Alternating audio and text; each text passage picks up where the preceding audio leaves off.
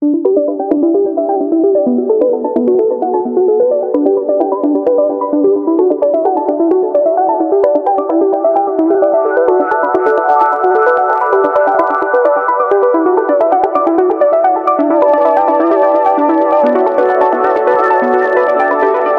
que en algún momento durante mi terapia mi psicóloga me preguntó, ¿tú crees que perteneces aquí?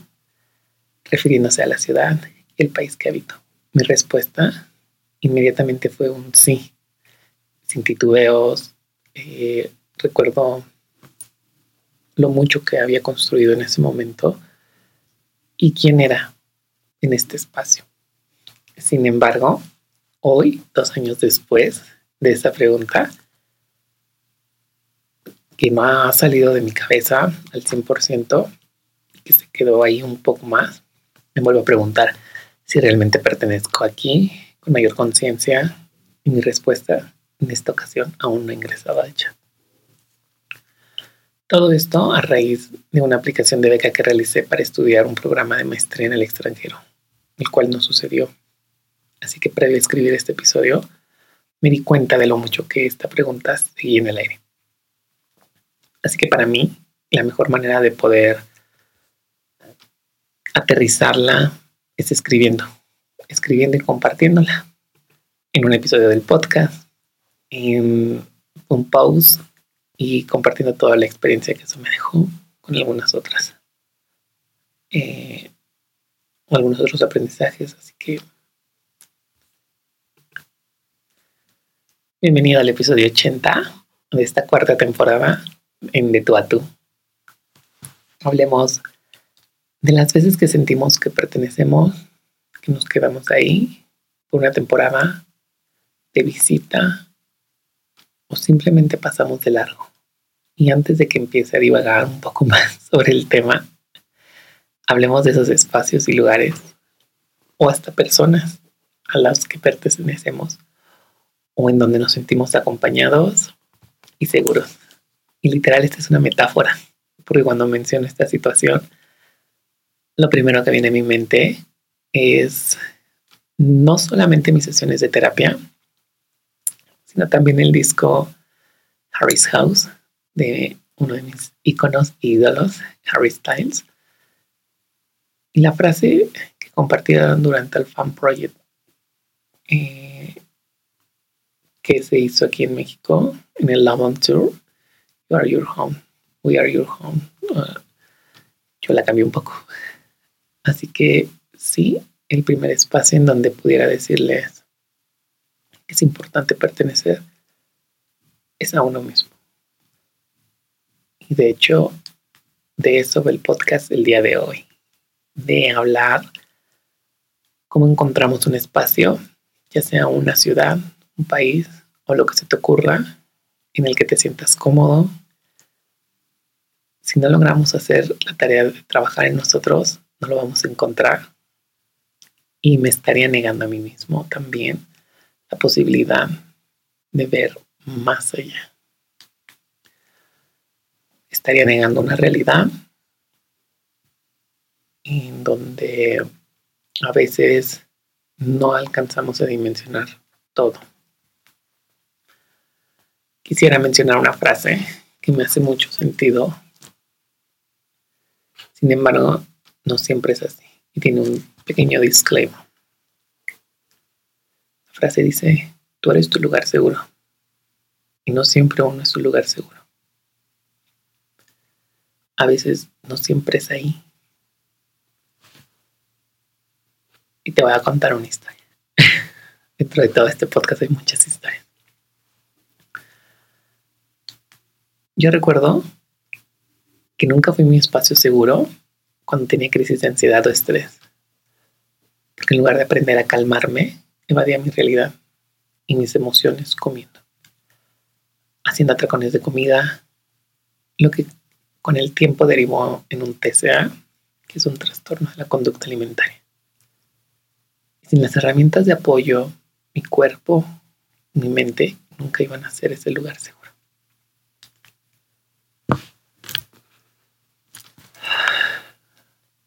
Ay, me está gustando mucho trabajo grabar este episodio.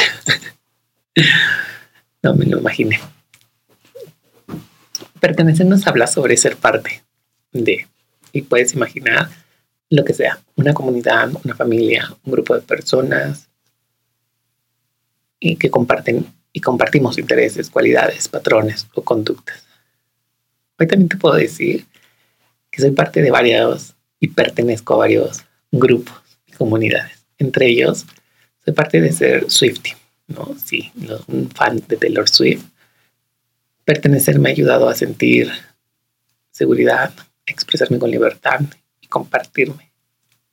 Y de igual forma me siento parte de una comunidad emprendedora, de creativos. Me siento parte aquí en mi ciudad. Puedo decir que tengo una familia por elección, que son mis amigos. Y si bien es cierto y muy real que no siempre uno logra estar de acuerdo con ellos, es todo un tema que después podríamos tratar. Sin embargo, mi propósito ahora también parte de escuchar, escuchar a los otros para ser igual de abierto a sus ideas que con las que yo me expreso. Retomando el tema del principio. En su momento yo creí que irme a otro país disfrazado de estudios, iba a darme la posibilidad de arreglar todo. Lo que sabía o lo que no sabía que tenía que arreglar. Porque además, también puedo decir que aún estando cerca o lejos, no puede huir de sus problemas. Porque donde quiera que estés, solo vas a lograr taparlo por algún momento una época o una temporada. Vamos a ir brincando mucho de historias porque todas se relacionan un poco a esta parte de pertenecer y quise englobar muchos de esos aspectos en este podcast. Así que, como les decía, si llego a divagar, igual perdón, igual mm, hay que regresarlo o me mandan un mensaje y me dicen, Efra, no te entendí nada. Durante muchos años viví con un TCA, sin identificar que mis emociones lo provocaban y lo detonaban. Creí que solo necesitaba un día para recuperarme. Sin embargo, también los días de recuperación se volvían más largos y eran más frecuentes tener que tomar días para recuperarte. Ya no nada más era, un, no nada más era solamente un día. Había dolores de cuerpo, llamadas de atención. Emocionalmente era impresionante el desgaste que tenía y yo solo puedo recordar que estaba destruido. Y algo que te puedo decir es que nadie merece deshacer su vida en un baño pensando que es lo peor de la vida, sabiendo que está haciéndose daño y de no poder parar, porque sí, si necesitamos ayuda y es válido pedirla, pero a veces da miedo hacerlo. Te cuento todo esto mientras mi cuerpo vuelve a revivir algunas sensaciones. Inevitablemente es cierto que uno carga con esos recuerdos y que a veces se quedan. De hecho, no me estás viendo, pero una parte de mí está sudando las manos y se siente muy nerviosa de grabar este episodio porque es volverme muy vulnerable a algo que he compartido en muy pocas ocasiones y que si bien he aprendido a sanar, aún está ahí para mí y sobre todo exponerlo de esta forma. Voy a vivir con esto el resto de mi vida. sea, es eso, vivir con él toda tu vida, simplemente sabiendo que en qué momento se va a detonar o aprendiendo a controlar esos impulsos que no llega a tener. Elegí hacer las paces con mi cuerpo y hoy pertenezco a ese porcentaje que vivió y sobrevivió.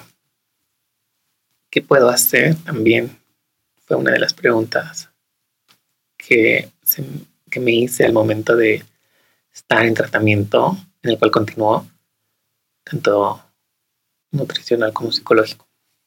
Bueno, algo que me han dejado todos estos procesos son las experiencias y aprendizajes sobre las subidas y bajadas que uno puede tener.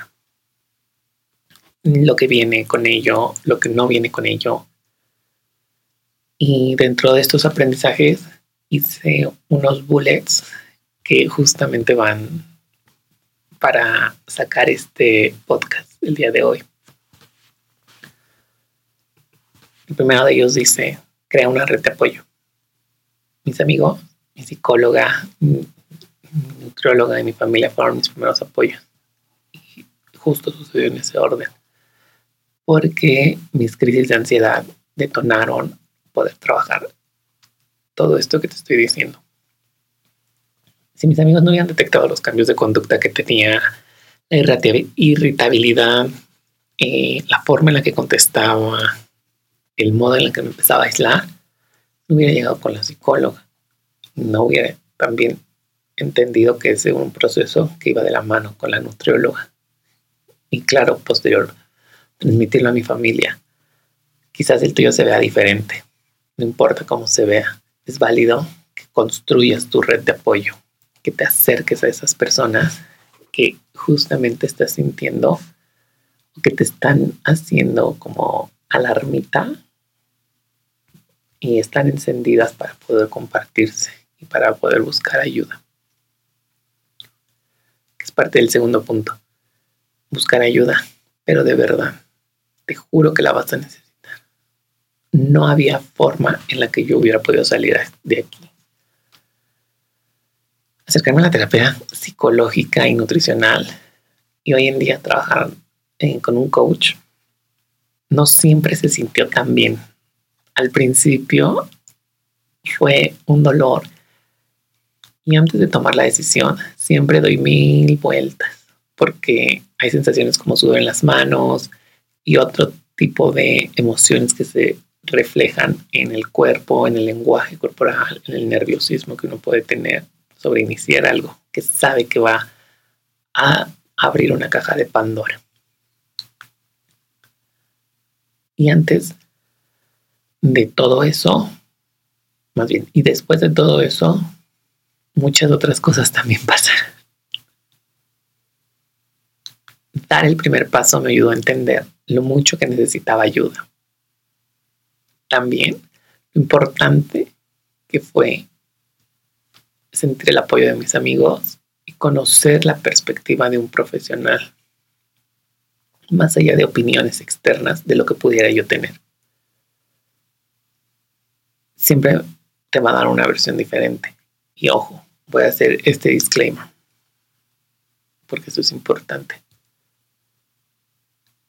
A veces como amigos tendemos a opinar mucho y a dar muchas otras, eh, y hacemos muchas otras comentarios, opiniones, y las emitimos y creemos que estamos bien. Pero justo eso va este disclaimer. Haz una pausa y reflexiona. Porque le harías caso al 100% a la opinión de tus amigos sin conocer la perspectiva de un profesional.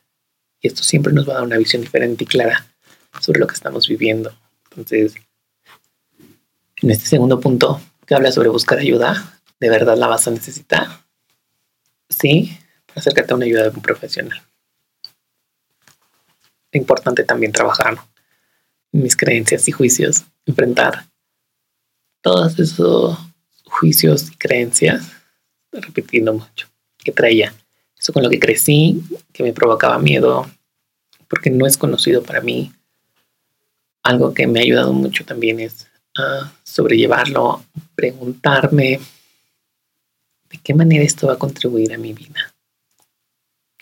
Y puede que no siempre lo haga. La verdad es que a veces es medio extraño pero esta simple pregunta hace que yo pueda quitarle el juicio a lo que sea que estoy viviendo.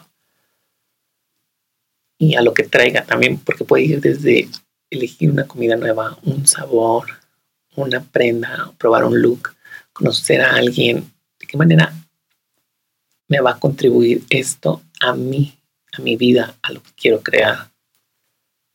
Y se quitan muchos juicios, porque te abres a la posibilidad de conocerte un poco más de experimentar y de compartir. Siguiente punto, ahí dice, no huyas de tus problemas, enfréntalos. Creo que lo más doloroso de un proceso es que no te des cuenta porque no quieres. Yo huía hacia la comida de todos mis problemas y posterior huía de la comida para evadir mi realidad.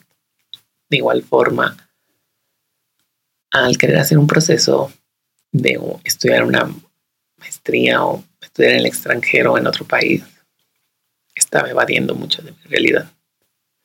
Y me di cuenta de que no era la solución. Se convirtió en muchos, varios momentos de tensión. Y yo sé que esta frase no es gramaticalmente correcta. Cuando la estaba escribiendo dije, no suena tan suena padre, pero no es correcta. Sin embargo, se las voy a dejar. Mucha tensión durante todos estos procesos que parecían ser normales dentro de lo que yo entendía como normal.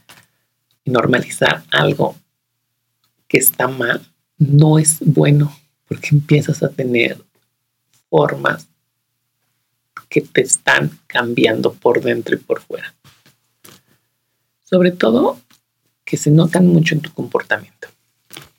Entonces, realmente todos los puntos se van relacionando, todos los puntos tienen una conexión a partir de tu red de apoyo, empiezas a entender que necesitas ayuda y que la vas a buscar, que la puedes buscar. Cuando buscas ayuda, te das cuenta de que tienes que trabajar mucho en ti, en lo que crees, en los juicios que traes.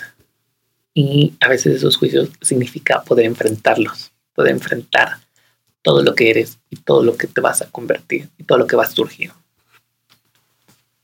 Te puedo decir que duele y bastante, duele muchísimo hacerle frente los problemas y a las realidades, porque nos comparamos, creemos que el resto no pasa por lo nuestro. Nos enfocamos en otros sin voltear a vernos a nosotros mismos. Es como la frase de Anti-Hero, la canción de Taylor Swift, muchas referencias en este podcast, tanto de Taylor como de Harvey, donde dice lo difícil que es vernos al espejo, pero sin problema podemos ver al sol, porque nos cuesta trabajo voltear a vernos, porque nos da miedo te puedo decir que pertenecer es la acción de ser parte de algo. Y así lo define el diccionario. Definimos pertenecer como ser parte. Sin embargo,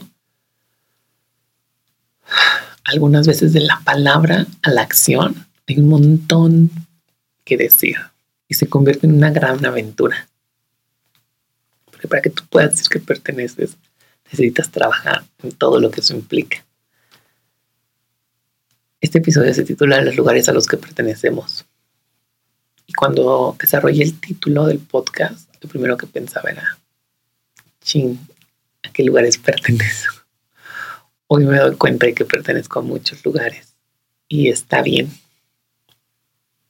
Está bien ah, que esos lugares a los que pertenezco me hayan hecho avanzar en mi proceso, me hayan hecho crecer y me hayan permitido también cimentar bases para cumplir metas y para elegirlos, porque muchos de esos lugares hoy en día ya estoy aquí o estoy en ellos por elección. Yo elegí estar en todos estos lugares.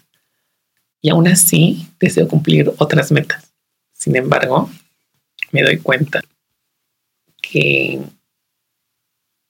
no es por necedad o por la necesidad de huir, que es lo que se siente muy padre, sino más bien sabiendo que ahora yo soy mi lugar seguro.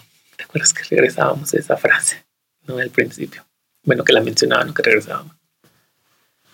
Me doy cuenta de que ya soy yo mi lugar seguro y que encontrar mi espacio en esta era de mi vida significa mucho significa que puedo cambiar con el tiempo y que qué cool poder cambiar, qué padre, que disfrutaré lo que aprenda en esta temporada en esta versión y continuaré cambiando. Creo que es un proceso de muchas cosas el pertenecer, muchos, muchas ideas, pensamientos, gente que llega, gente que se va por temporadas, que se queda para siempre y tú vas a identificar quiénes son. También esto lo trae un poco el ir creciendo. Te quiero decir, para ir cerrando este episodio, que la verdad es que es muy corto, esto que escribí. Perteneces a donde tú te sientas seguro, a donde te sientas en casa, lo que sea que signifique para ti. Pueden ser tus amigos, tu familia, simplemente tú. Perteneces donde tengas paz y donde tus elecciones no carguen con juicios, donde se te apoye y motive. También a aquellos lugares que validen quién eres y sobre todo te perteneces a ti. No te abandones por otros.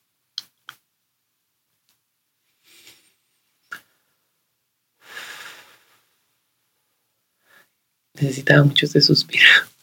Ha sido un episodio de muchas cosas, de hablarte de todo lo que a mí me hacía no ser parte de mí. Y me doy cuenta de dónde viene ese título los lugares a los que pertenecemos. Pertenecía mucho a mí el tener que sanar, el tener que tomar acción, el encontrar estos lugares, espacios, personas que se volvieran mi red de apoyo, que me eh, guiaran a buscar ayuda y yo aceptara también que necesitaba ayuda, que trabajara todas mis creencias y juicios por muy doloroso que fueran, por todo el miedo que pudiera sentir, tenía que enfrentarlo. Tenía que darles la cara. Face the music es una frase que me enseñaron en inglés. Y al enfrentarlos, iba a descubrir otro tanto de cosas. Esta semana tenemos un bonus que grabé también sobre una TikTok que me encanta y que me encantó todo lo que comentan. Lo voy a estar compartiendo en mis historias, tanto de Instagram como en TikTok, para continuar la conversación. Así que nos vamos a estar viendo en los próximos días. Muchísimas gracias por acompañarme. Espero que hayas disfrutado este episodio. Por muy confuso que pueda sonar, a veces pertenecer te hace saber a dónde no quieres estar. Bye.